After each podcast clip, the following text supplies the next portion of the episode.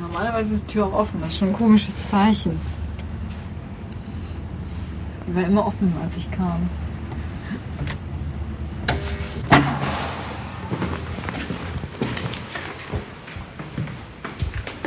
Guten Tag. Mein Name ist Hamper von der Abfallberatung. Ach so, Ich war vor einem Jahr schon mal da. Ja. Es ging um die gelben Säcke. Die waren im Keller zwischengelagert. ja, die sind immer noch. Die sind immer noch dort. Ja, wir gehen mal runter. Ich begleite die Abfallberaterin Ruth Hamper auf ihrem Dienstweg. Die Stadt, in der sie lebt und beim Umweltbetrieb beschäftigt ist, liegt mitten in Deutschland und hat ca. 300.000 Einwohnerinnen und Einwohner. Namentlich darf sie hier nicht genannt werden. Das war die Bedingung für diese Sendung. Denn alles, was mit dem Thema Müll zu tun hat, ist ein heißes Eisen und könnte dem Image schaden. Wo es Müllprobleme gibt, sind nämlich Ratten nicht fern.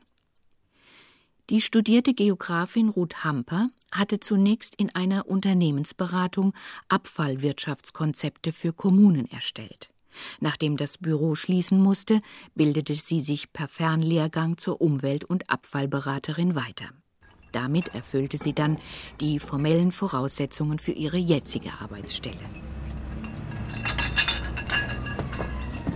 Bevor wir uns gleich mit dem Dienstwagen auf den Weg machen, kommen wir im Hof des Umweltbetriebes an einer sogenannten Mulde vorbei. Einem großen Müllcontainer, an dem fünf städtische Angestellte in orangefarbener Arbeitskleidung den Inhalt gelber Säcke sortieren. Ich fühle mich ertappt.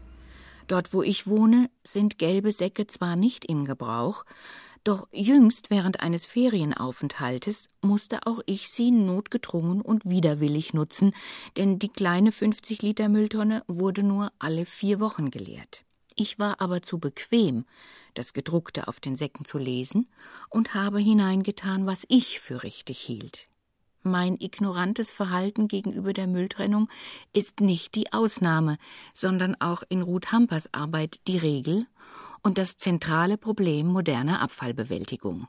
In die gelben Säcke selber dürfen nur Verkaufsverpackungen, die mit dem grünen Punkt gekennzeichnet sind, und zwar Verkaufsverpackungen aus Verbundverpackungen, also Verbundstoffen, aus Kunststoffen und aus Metallen. Das wird häufig übersehen. Keine Verpackungen aus Papier, die kommen nämlich in Papiertonnen, und keine Verpackungen aus Glas, die kommen in die Glascontainer. Häufig verstehen die Leute nicht, welche Art von Verpackung in die gelben Säcke kommen, sondern es kommen einfach Eimer rein oder äh, Kunststoffsitze. Und äh, diese Gegenstände, die bleiben natürlich liegen. Die werden bei der regulären Abfuhr nicht mitgenommen, wird ein roter Aufkleber auf den gelben Sack draufgeklebt und die Bürger müssen nachsortieren. An den Häusern selber gibt es natürlich auch Probleme mit den Verkaufsverpackungen, weil viele Leute, die keine Zwischenlagermöglichkeiten haben und überhaupt gar keine Lust haben zu sammeln, weil sie sagen, das ist nicht meine Aufgabe, das ist nicht meine, ich habe da keine Lust zu, ich will das gar nicht, sehe das gar nicht ein, das bringt doch gar nichts, sondern die schmeißen einfach die ganzen Verkaufsverpackungen in die Restmülltonne. Obwohl die von mir befüllten gelben Säcke am Ferienort ebenfalls zerlegt wurden, nachdem ich wieder abgefahren war? Bei mir zu Hause habe ich schon ein schlechtes Gewissen, wenn ich auch nur eine leere Bierflasche, weil Glas in den Glascontainer gehört, vom Straßenrand aufhebe, oder die Werbeprospekte im Treppenhaus, weil Altpapier, einsammle und in die Restmülltonne werfe, aus Angst, der Hausmeister könnte es sehen und mich für eine unzivilisierte Mieterin halten. Dabei macht sich Sammeln und Trennen bezahlt. Es reduziert das Restmüllaufkommen und damit die Nebenkosten für alle Mietparteien. Immerhin kostet zum Beispiel eine einzige große 1100 Liter Tonne in Ruth Hampers Stadt 114 Euro pro Monat. Korrekte Mülltrennung ist eine Wissenschaft für sich. In den gelben Sack gehören, wie es die Abfallberaterin eingangs schon erläutert hat, nur Verkaufsverpackungen mit dem grünen Punkt, die auf den Säcken meistens auch genau beschrieben sind. Im Kaufpreis von Produkten ist nämlich bereits ein anteiliger Betrag für die Verwertung und Entsorgung der Verpackungen mit enthalten. Konsumentinnen und Konsumenten kennen aber, so wie ich, die stofforientierte Wertstoffsammlung, an der sie sich auch im Umgang mit gelben Säcken orientieren. Also Glas in den Glascontainer, Papier in die Papier- und Grünabfall in die Biotonne. Folgerichtig denken Sie auch beim gelben Sack generell an Plastik- und Kunststoffabfälle. Doch zum Beispiel gewerbliche Verpackungsfolien, Produkte aus Plastik oder Transportverpackungen gehören dort nicht hinein. Andererseits, und das ist ebenfalls irreführend, können auch Glasflaschen oder Kartonagen mit einem grünen Punkt gekennzeichnet sein, gehören aber dennoch ins Altglas oder in die Altpapiersammlung. Wer kann beim Pflanzenkauf schon wissen, wann das Plastikgefäß Produkt ist und deshalb nicht in den gelben Sack gehört und wann Anpflanztopf, der als Verpackung hinein darf? Dieses komplizierte System hat eine aktuelle und noch nicht abgeschlossene Debatte darüber ausgelöst, ob und wie die Sammlung und Trennung vereinfacht werden muss. Auf dem Weg zum ersten Standort jedenfalls wird deutlich, Müllprobleme liegen buchstäblich rechts und links auf der Straße. Gerade an so Hauptverkehrsstraßen ist das Problem, dass Autofahrer, die sehen, oh, da liegt ja schon Müll, prima, kann ich ja meinen Müll auch eben gerade mal daneben liegen. Und schon vergrößert sich das Problem in ganz kurzer Zeit. Gerade an so großen, vielbefahrenen Straßen. Da muss man dann auch ganz schnell reagieren. Auch an der Großwohnanlage, zu der wir jetzt zu Fuß unterwegs sind, handelt es sich um die immer gleiche Schwierigkeit. Also ich habe jetzt die Biotonne geöffnet und man sieht hier schon, ich war vor einem Monat zur Beratung und habe denen erstens gesagt, dass die Biotonne nur organische Abfälle rein sollen, die kompostiert werden. Und man sieht hier schon auf den ersten Blick, ist erstens ein gelber Sack voller Windeln, also völlig falsch befüllt. Jetzt ist noch ein zweiter gelber Sack, völlig mit Restmüll, total verschmutzt, vollkommen voller Maden, Brötchen sind da drin, Fleischreste, also alles, was nicht rein soll. Das ganze Panorama des Schreckens ist schon in dieser Biotonne zu finden. Also es hat schon mal relativ wenig gefruchtet. Wir stellen uns einfach mal schnell unter. Deshalb wird Ruth Hampe erneut an jeder Wohnungstür klingeln und mit den Mieterinnen und Mietern das Gespräch suchen. Beratung und Information ist ihre Aufgabe als Abfallberaterin. Täglich zwischen 8 und 12 ist ihr Büro im Umweltbetrieb geöffnet. Dann steht sie telefonisch und auch persönlich für Anfragen und Beschwerden zur Verfügung. Weitergehende Kompetenzen hat sie nicht und auch keine Möglichkeit, ihren Anordnungen Nachdruck zu verleihen. Am Nachmittag geht sie auch nicht etwa auf Streife, um Umweltsünder aufzuspüren. Dazu fehlt es ihr an Zeit und an der nötigen gesetzlichen Grundlage. In ihrer Stadt gibt es einen Ratsbeschluss, der Kontrolle nur auf konkreten Hinweis bzw. bei konkretem Anlass erlaubt. Wir sind hierher gefahren, weil das Ordnungsamt Ruth Hampe um eine erneute Beratung gebeten hat. Ihre Aufträge erhält sie aber auch von Mieterinnen oder Mietern, Grundstückseigentümern, von Nachbarn, dem Gesundheitsamt, von den Männern der Müllabfuhr und hin und wieder von der Polizei. Im Innenhof vor der Wohnanlage treffen wir Heinrich Süllwald. Er arbeitet als Altenpfleger in einer der beiden Wohnanlagen für alte Menschen, die hier rechts und links im Erdgeschoss untergebracht sind. Frage an ihn, worauf führt er zurück, dass es mit der Mülltrennung nicht klappt? Ja, Gleichgültigkeit ist so das Hauptproblem in meinen Augen. Also gerade hier ist hier sozialer Wohnungsbau und dass die meisten Leute hier halt auch arbeitslos sind und das ist denen einfach alles egal irgendwie. Ne? Und dass die Leute es halt auch nicht für wichtig halten einfach. Mülleimer und da kommt halt alles rein und fertig. Ich meine, es war früher ja auch mal so. Aber ich denke mal, nach so vielen Jahren müsste es ja mal im Kopf Klick machen, dass man es mal irgendwann versteht. Die Verpackungsverordnung trat 1991 in Kraft. Das ist jetzt 15 Jahre her. Wir besuchen an diesem Donnerstag insgesamt vier Standorte mit Abfallproblemen, Großwohnanlagen mit in der Regel mehr als 20 Mietparteien. Auf unserem Gang durch die Häuser wird deutlich, dass Probleme bei der Müllentsorgung nicht nur eine, sondern viele Ursachen haben. Zum einen produzieren Menschen immer mehr Müll. Gleichzeitig haben sich die gesellschaftlichen und die wirtschaftlichen Rahmenbedingungen stark verändert. Die Abfallberaterin denkt an einen Wohnkomplex, in dem zunächst noch Mieterinnen und Mieter mit eigenem Einkommen wohnten.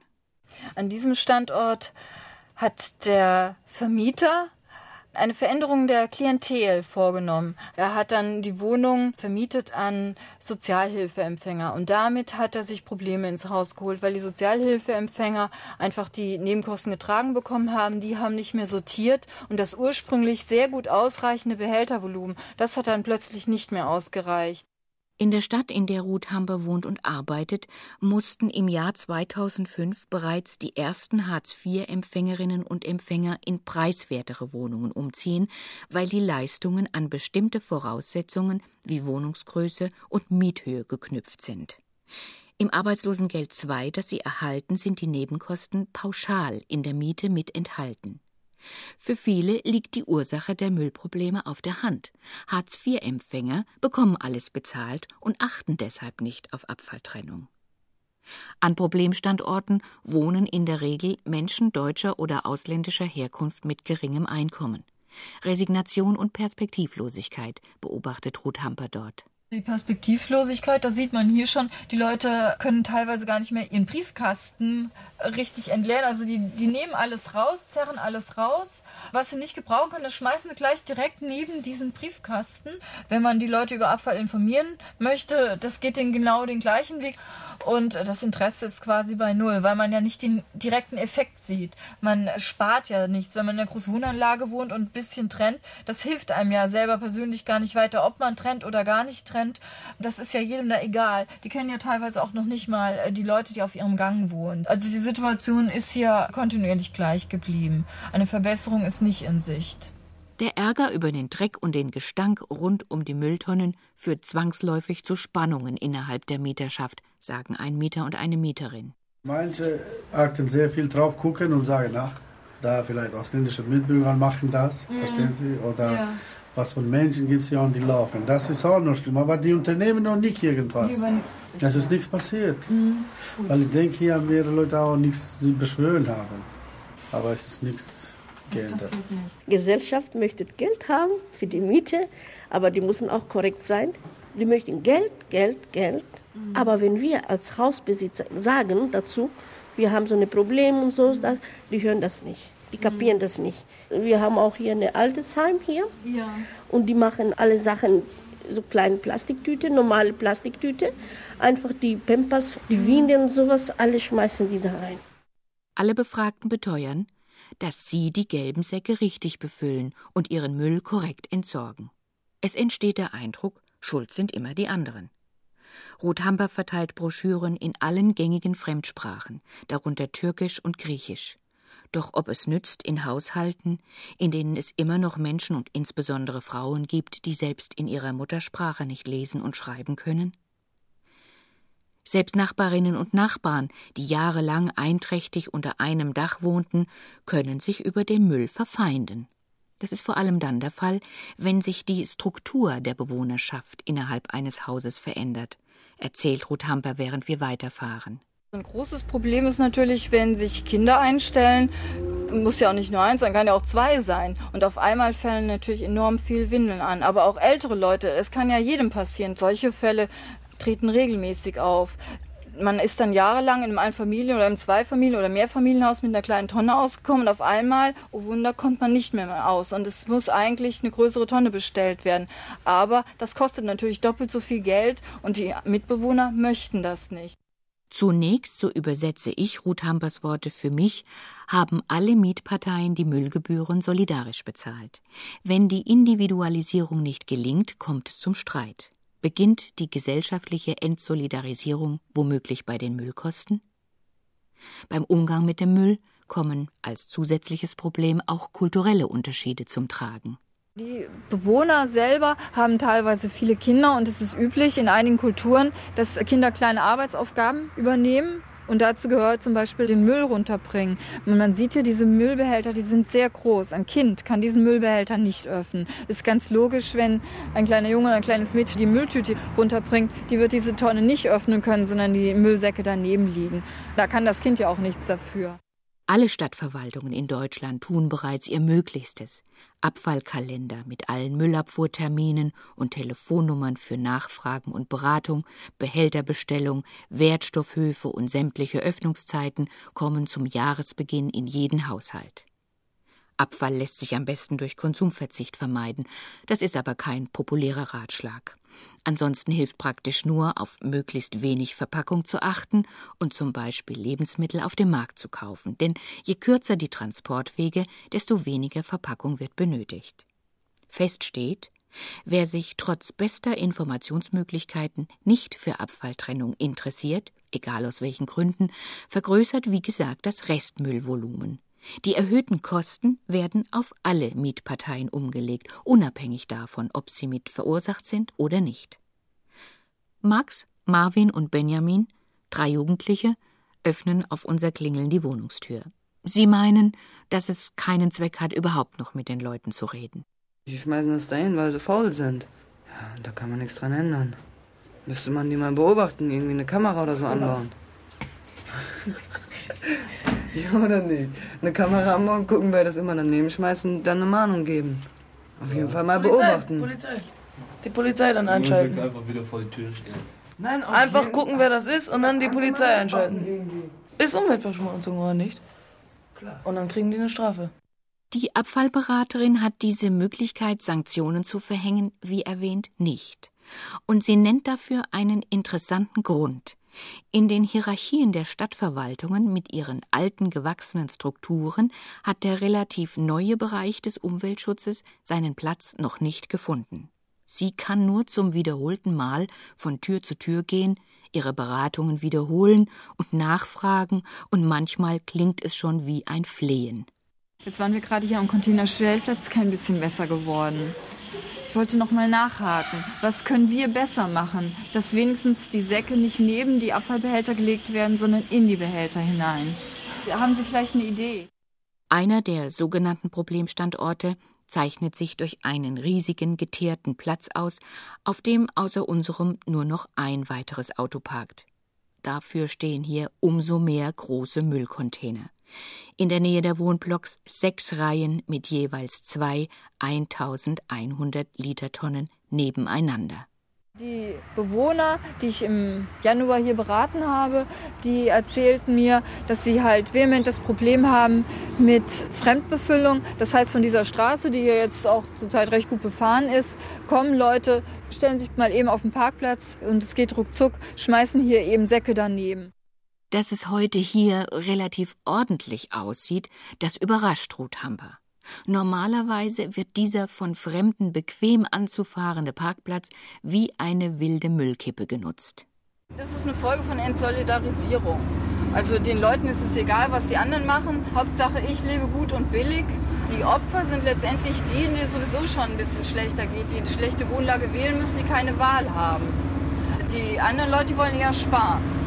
Also die sind nicht arm, sondern die wollen halt so wenig Geld wie möglich ausgeben. Kaufen ist einfach schöner, das ist unterhaltsamer. Aber das Entsorgen, da hat man keine Lust mehr zu und das soll auch möglichst kein Geld kosten. Billigprodukte sind in den letzten Jahren qualitativ immer hochwertiger geworden. Die rasante technologische Entwicklung lässt selbst teure Konsumgüter wie Computer oder Handys schnell veralten. Das beschleunigt den Warenumsatz und erhöht das Wegwerfpotenzial. Selbst weggeworfene PCs und vor allem Bauabfälle finden sich inzwischen in Straßengräben oder städtischen Grünanlagen. Der Kostendruck zwingt die Städte und Gemeinden zu Rationalisierungsmaßnahmen bei der Müllabfuhr. Beispielsweise kommen sogenannte Seitenlader zum Einsatz. Das sind Müllfahrzeuge, die die Tonne mit Greifarmen packen und sie automatisch heben, entleeren und zurück an die Straße stellen. Doch dazu müssen sie zunächst richtig am Straßenrand positioniert werden. Unter Umständen aber überfordern solche personalsparenden Maßnahmen insbesondere eine älter werdende Bevölkerung. Diesen Fall hatte ich einfach. Da war ausnahmsweise einer Dame genehmigt worden, dass der Müllwagen direkt vor ihr Haus fährt. Die Zufahrt war sehr steil und sehr eng. Aber man hat es gemacht, weil die Dame nicht mehr in der Lage war, nach vorne die Tonnen zu schieben an den Platz an der Straße, wo sie eigentlich hingehören. Das hat der Nachbar gesehen. Und der hat uns dann angerufen, dass das ja so nicht ginge, weil die Dame würde ja auch in ihrem Garten rumlaufen. Und wenn sie in ihrem Garten rumläuft, da kann sie genauso gut zu ihrem Containerstellplatz gehen. Und äh, er möchte den gleichen Service oder die Dame eben, dass sie auch diesen Service nicht bekommen. Dann mussten wir der Dame diesen Service versagen. Wir konnten das nicht mehr leisten. Die Abfallberaterin weiß von Fällen, in denen die Bewohnerinnen und Bewohner selbst den Grundstückseigentümer aufgefordert haben, das Behältervolumen zu verkleinern, um so Kosten zu sparen. Als dann Mieter auszogen, musste der Eigentümer feststellen, der Keller lag voll mit Müll, den er nun auf eigene Kosten zu entsorgen hatte. In einen solchen Keller hat uns inzwischen Willi Butzkis am letzten Problemstandort geführt. Quer durch den Raum hängt auf Kopfhöhe eine Stromleitung. Zwei Waschmaschinen stehen hier der Mieterschaft zur Verfügung. Über dem Abfluss im Fußboden hat sich eine Wasserlache gebildet. An den Wänden stapeln sich unter anderem alte Farbeimer, ausrangiertes Mobiliar und jede Menge befüllter gelber Säcke. Ich feststelle jetzt immer mehr. Es wird immer mehr. Das heißt, sie stehen die ganze Zeit Ja. hier drin und keiner kümmert sich darum. Es schimmelt und gammelt. Wenn Und hier das das, liegt nicht dabei, die waren am 30. hier und haben ja alles besichtigt. Aber das ganze Jahr über haben sie nichts an der Stromleitung hier gemacht. Die hängt hier ja ziemlich gefährlich. Und im ganzen letzten Jahr haben sie nichts gemacht. Also, obwohl ich die da informiert hatte. Das ist ja großartig. Es könnte tödlich enden für diejenigen, die in diesem Keller stolpern und mit der Stromleitung in der Hand in die Pfütze fallen. Die Wohnungsgesellschaft will hier ihre Mieterschaft zwingen, mit den vorhandenen Müllkapazitäten auszukommen, aus Kostengründen. Die sagen, die anderen kommen auch damit klar. Wir müssen unsere Kosten konstant halten und dann nicht für Müll weggeben. Das führt dann zu so einem Problem, dass wir das nicht gelöst bekommen. Und so verelendet dann so ein Standort auch. Das waren nicht Leute, die mal eben umziehen können, sondern die sind schon an diesen Standort gebunden. Und so hemmt der eine den anderen. Also an diesem Standort habe ich extra Fotoaufnahmen gemacht, habe die der Hausverwaltung zugeschickt und passiert ist nichts. Diese Klientel beschwert sich nicht. Die versuchen es einmal, vielleicht rufen sie auch dreimal an, kommen davon einmal durch, fragen dann zögerlich nach, ob man da nicht was machen kann und dann passiert nichts. Das ganze Umfeld macht so den Eindruck, da wird sich keiner in Kürze drum kümmern. Kurz vor Ende dieses Tages drängt sich der Eindruck auf, es ist ein Kampf gegen Windmühlenflügel, den die Abfallberaterin führt. Von der Sache her oftmals nah an der Sozialarbeit angesiedelt, ist sie mit Perspektivlosigkeit, Gleichgültigkeit, Verantwortungslosigkeit und Entsolidarisierung konfrontiert. Menschliche Eigenschaften, die ihrer Ansicht nach Indikatoren für wirtschaftliche und soziale Entwicklungen in einer Gesellschaft sind und veranschaulichen, wie Menschen im Rahmen dieser Entwicklungen reagieren. Erfolgserlebnisse sind selten und bestehen meistens nur aus einem Danke, dass Sie gekommen sind. Es scheint keine einfachen Lösungen zu geben, denn im Wesentlichen treffen nach Ruth Hampers Erfahrung drei Ursachen aufeinander. Eine bestimmte, verfestigte Bewohnerstruktur an Problemstandorten achtet nicht auf die Mülltrennung. Gleichzeitig verkleinert der Grundstückseigentümer das Behältervolumen, um Müllgebühren zu sparen und um die Nebenkosten im Interesse aller Mieterinnen und Mieter niedrig zu halten. Der dritte Faktor ist die verschärfte Bestrebung der Stadtreinigung, fehlbefüllte Müllcontainer und gelbe Säcke und die mit der Abfallsammlung verbundenen Kosten ihrerseits zu reduzieren. Den Rundgang beschließt ein Termin beim größten Wohnungsbetreiber der Stadt mit rund 12.000 Mietobjekten. Bei unserer Ankunft fällt gleich auf, dass die Müllbehälter hinter Gittern stehen. Zugang haben hier nur die Mieterinnen und Mieter des Hauses mit dem passenden Schlüssel. Trotz einkommensschwacher Bewohnerschaft kann das notorische Problem von zu viel Müll hier als gelöst angesehen werden. Wesentlich trägt dazu das Hausmeisterbüro von Detlef Evert bei. Wir sind als Ansprechpartner für unsere Mieter natürlich immer da. Wir halten es hier so, dass wir einmal vormittags Sprechzeit haben und einmal nachmittags bis abends, sodass eben auch Berufstätige die Möglichkeit haben, nach Arbeitsende hier noch herzukommen und ihre Sorgen lösen lassen können. Warum funktioniert es hier und anderswo nicht? Gleich fällt mir wieder mein eigener Respekt vor unserem Hausmeister ein, der meine anarchischen Verhaltensweisen bei der Müllentsorgung unterdrückt. Auch für die Abfallberaterin Ruth Hamper sind diese Zusammenhänge klar. Bei den großen Wohnobjekten gibt es keine soziale Kontrolle mehr. Man kennt seinen Nachbarn gegebenenfalls überhaupt nicht. Da kann man in den Behälter reinwerfen, was will, kein interessiert es. Bei den kleinen Wohnobjekten mit kleinen Behältern, da gucken die Nachbarn drauf, was landet da drin. Die kennen sich auch untereinander und da überlegt man sich als Mieter ja schon, ob man das nochmal macht oder ob man vielleicht ein bisschen auf den Abfall achtet und besser sortiert. Das Prinzip ist ja, zeige mir deinen Abfall und ich weiß, wer du bist. Ob du ein Umwelt, sozusagen in Anführungsstrichen ein Umweltsünder bist oder ob du darauf achtest, ob du sortierst, welche Produkte du konsumierst. Das kann ich alles am Abfall feststellen. Und das ist natürlich eine Riesenaussage und das ist dem Nutzer der Tonne auch klar.